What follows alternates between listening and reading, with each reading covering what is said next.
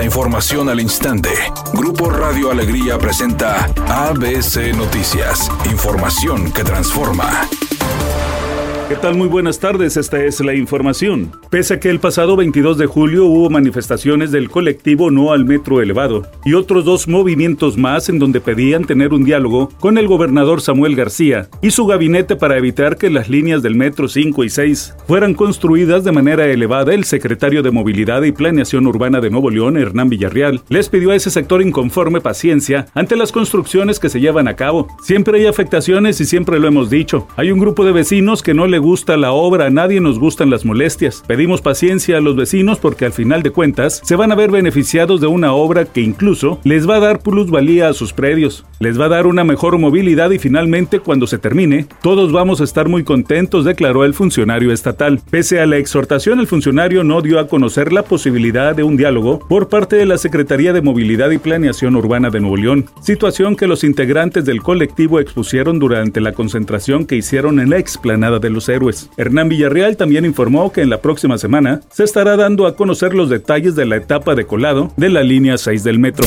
El presidente Andrés Manuel López Obrador celebró la información que dio a conocer esta mañana el INEGI en torno a que durante la primera quincena del mes de julio la inflación bajó de 5.02% a 4.79%. Dijo que esta es una buena noticia porque las familias mexicanas verán rendir mejor su dinero, o sea, aumentará su poder adquisitivo. Muy noticia porque esto significa fortalecer la economía popular, el poder de compra de la gente, que le rinda más el dinero, que no haya carestía, que no suban los precios de los alimentos, de las gasolinas, del pasaje.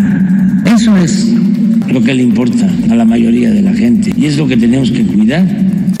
Editorial ABC con Eduardo Garza. Están politizando temas ecológicos. PAN y Morena quieren sacar tajada política en el tema del río Santa Catarina. Se desgarran las vestiduras personajes como el panista Román Castañeda, ligado a Chefo Salgado y a Chale de la Fuente, y también la exdiputada Claudia Tapia, quien ahora se dice experta en temas ecológicos. Para mí solo lo hacen para tratar de ganar un puntito por a proyectos estatales. Hay mesas de análisis con verdaderos expertos y ahí es donde se tomarán decisiones, no con gritos y sombrerazos, de grillar por grillar y decir que todo está mal. Los expertos van a decidir en el tema del río Santa Catarina sin politizar, al menos esa es mi opinión y nada más.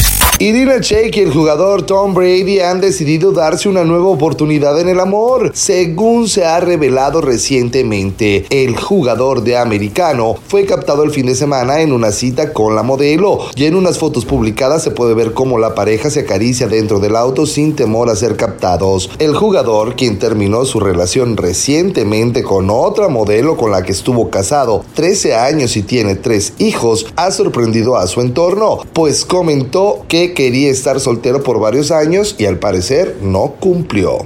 Redacción y voz, Eduardo Garza Hinojosa. Tenga usted una excelente tarde. ABC Noticias, información que transforma.